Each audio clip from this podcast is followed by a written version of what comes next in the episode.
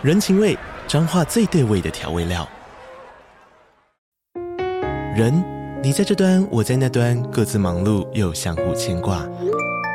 情，街角的吵杂声传递温暖与思念。味，是从每一个转角飘出的乡愁。这里是彰化县政府 Pocket 节目《彰化早咖》，我是主持人内克。从彰化大小事各具特色到旅游攻略，透过轻松有趣的访谈，带着大家走进最在地的早咖。准备好了吗？彰化的故事，我们说给你听。以上为彰化县政府广告。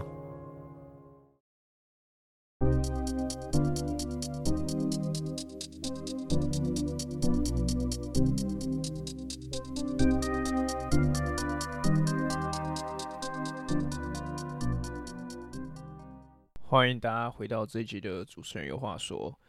今天录制的时间是斯洛维尼亚刚打完呃加拿大在二零二三年的 FIBA 世界杯里面。然后其实像因为其实我们昨天应该说前阵子才录了一集呃关于美国队就是 FIBA 的分析。那其实我觉得今年 FIBA 世界杯的关注度，我觉得跟过往比起来，感觉高上呃高了蛮多的，就是说。今年整体呃世界的水准跟美国队其实整体不会差太多。那当然一方面跟我们上一集有讲到的一样，就是美国队今年的新度也没有过往多，所以让这个呃球队或者是国家跟国家之间的实力差距确实比过往少一点。我觉得这个跟呃整体比赛的观赏度呃上升，我觉得是有直接关系的。那我今天想要来聊聊一个比较呃跟球队战力比较没有关系的东西，是关于就是整个 FIBA 的吹判尺度。那尤其是 FIBA 跟呃 NBA 吹判尺度的差异性，因为我我有发现就是有一些呃讨论声量是在讨论这件事情。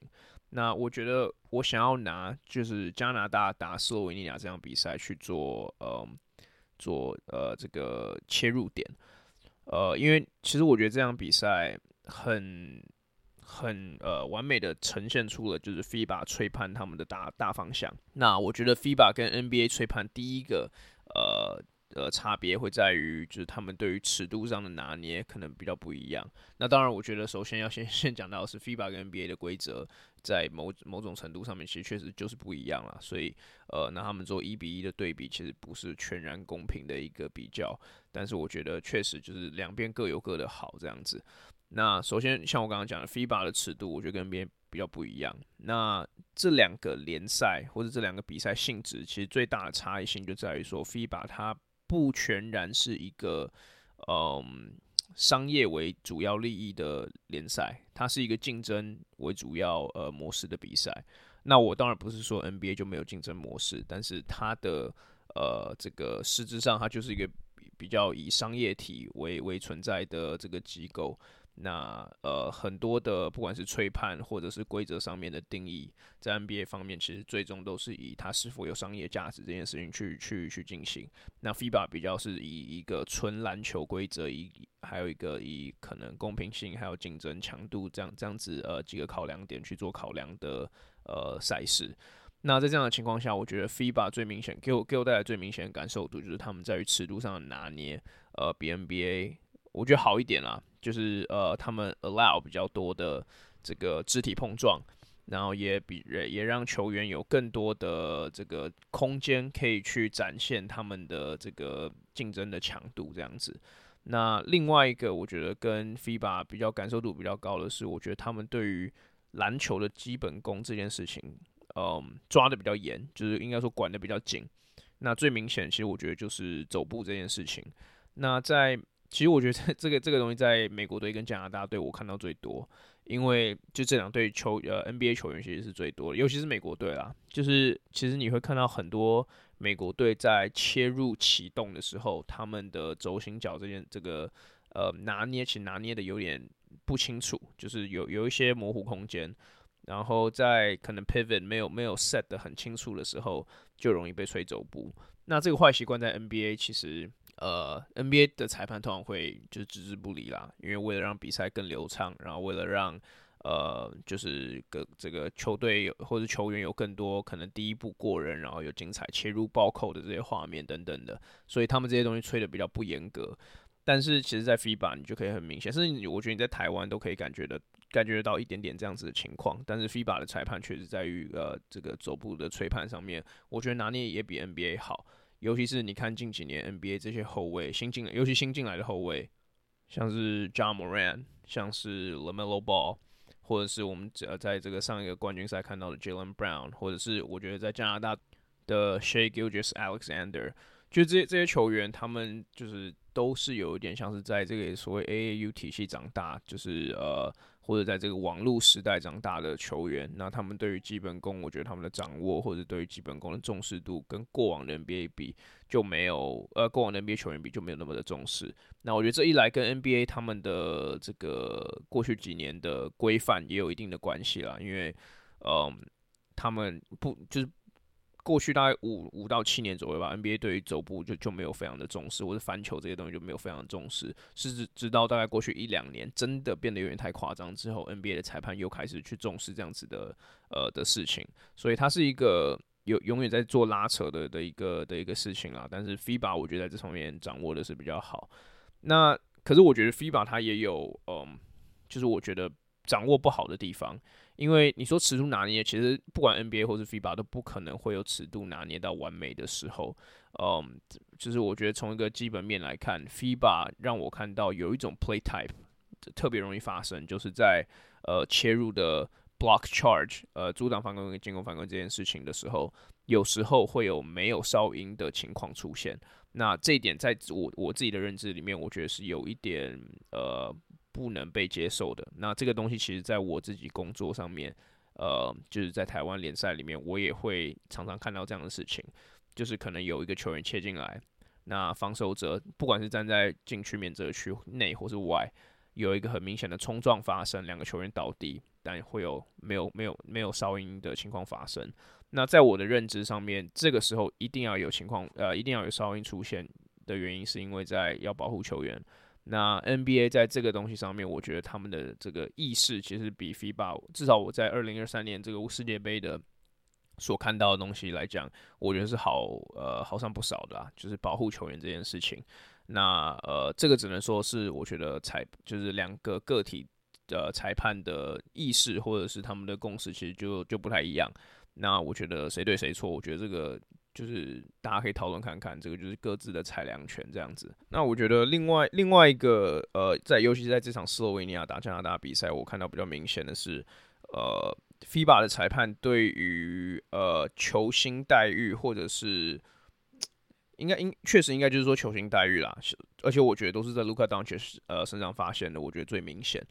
一来是我们都知道卢卡其实在 NBA 的时候，他就是一个非常量产罚球的球员嘛，他很会买饭。那在 NBA，其实我们也知道，就是裁判对于非常轻微的犯规，不管是 Luka、Trae Young、James Harden、Joel Embiid 这些球员，我们过去都都看到非常明显的例子，就是可能有一些些轻微的擦撞，或是碰撞，或者是任何身体的接触，NBA 的裁判其实对于他们的呃，就是给犯规这件事情都是蛮蛮宽松的。那这也是为什么这些球员有这么多罚球的原因之一。甚至我记得大概是两年前吧，那个 NBA，呃，应该说两年前以前。NBA 有个情况是，呃，很多跳投的球员喜欢用所谓前仰跳投的方式去买取骗取犯规。那两年前 NBA 正式有在声明讲说，就是今年开始就不能，呃，裁判就不会再给这种球都要做做犯规、吹犯规的动作这样子。那我觉得是好，我觉得 NBA 这样是好事。但是我觉得就算到去，呃，到去年为止。你都还是可以看到很多 NBA 买饭的这个情况，让比赛的节奏变得断断续续的。那 NBA 的逻辑其实非常简单，就是当球员的数据好看的时候，其实整体比赛的讨论度就会更高，那商业价值也会相对的，就是呃水水涨呃水涨船高。所以呃那个大逻辑我是大方向我是可以懂。但我觉得像 FIBA 这场比赛，呃，就今天这场比赛，你可以看到卢卡其实在很多 low post 或是切入的时候，他有很多呃。想要去用身体靠在防守者身上的动作，最后是不被裁判采纳的。那就是裁判就是让他让他过去这样子。那尤其在上半场，我觉得很明显。那这也是为什么其实很大一部分呃，卢卡在上半场就拿了拿了一个技术犯规的原因之一。那我其实觉得这是好事，因为因为我并没有觉得这不公平。因为你看到当另外一边，比方说 SGA。或者是其他加拿大球员在做类似的事情的时候，裁判也没有给他们所谓的青睐这样子。那在美国队，我觉得这件事情看的是更明显啦。但总而言之，就是买饭这件事情在 FIBA 裁判里面，呃，他们的认知就是比较严格一点。对，那这个谁对谁错？我觉得这个其实也是可以让听众去讨论看看的。因为对我而言，其实如果你单纯从一个观赏观赏性的角度来看的话，我会比较喜欢 FIBA 这边。那他的切呃，他的 cut off point 就是在这个我的底线就会在于说，你保就是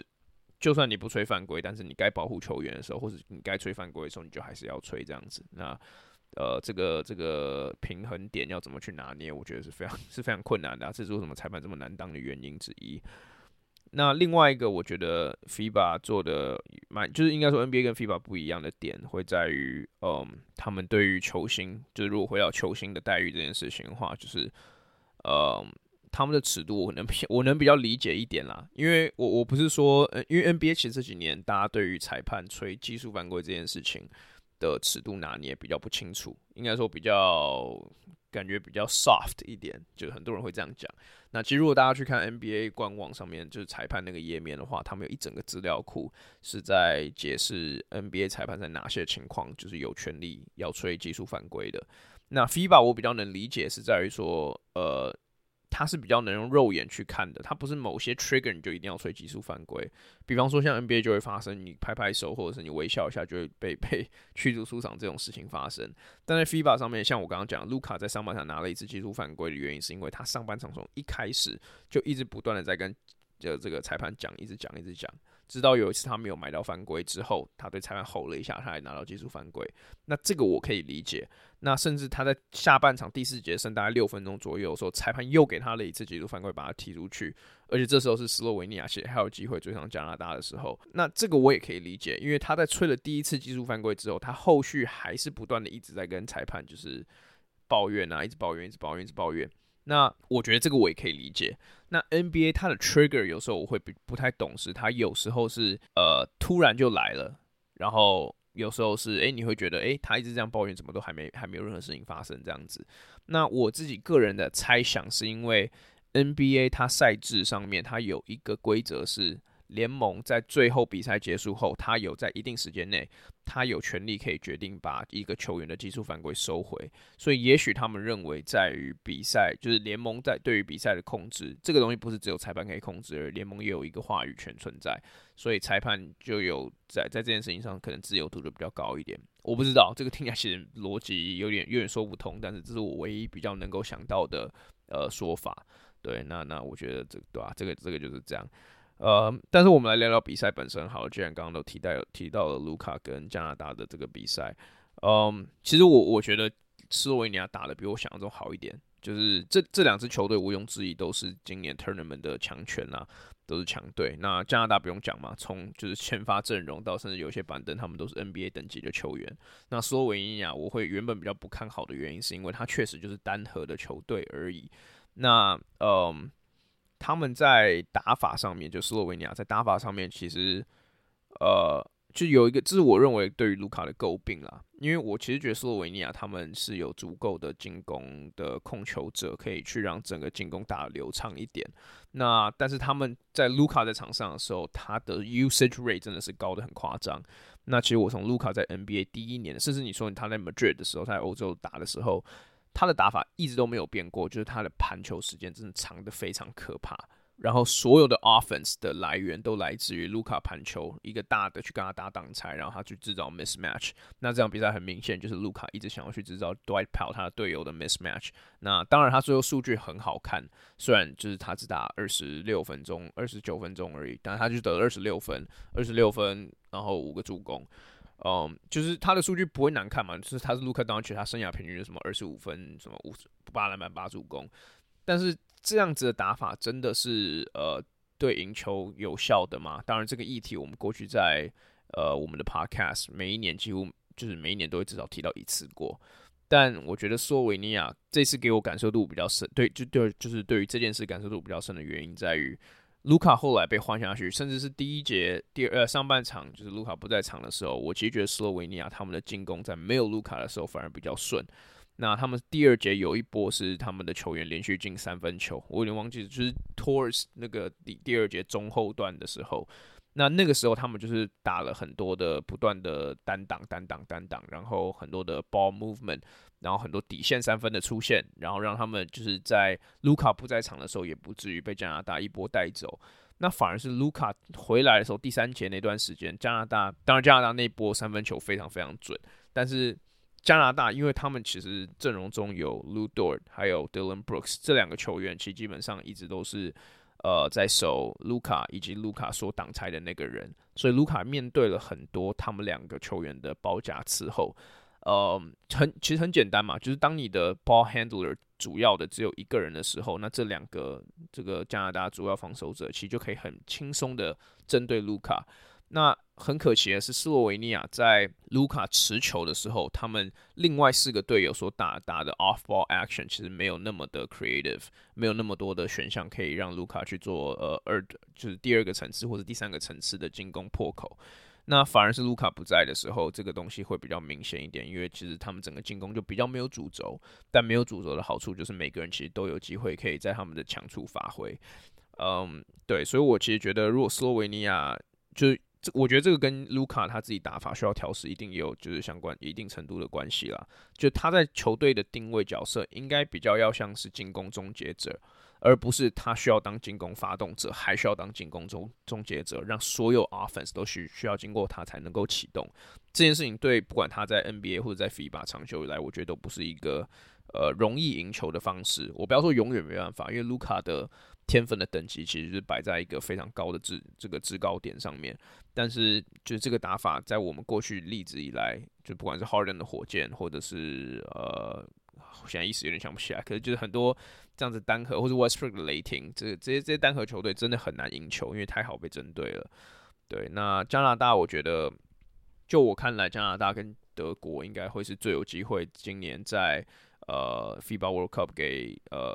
给给美国队挑战的球队，当然 Serbia 也是有机会了，但是我觉得尤其加拿大跟呃德国会是我我的两个两个选择。那加拿大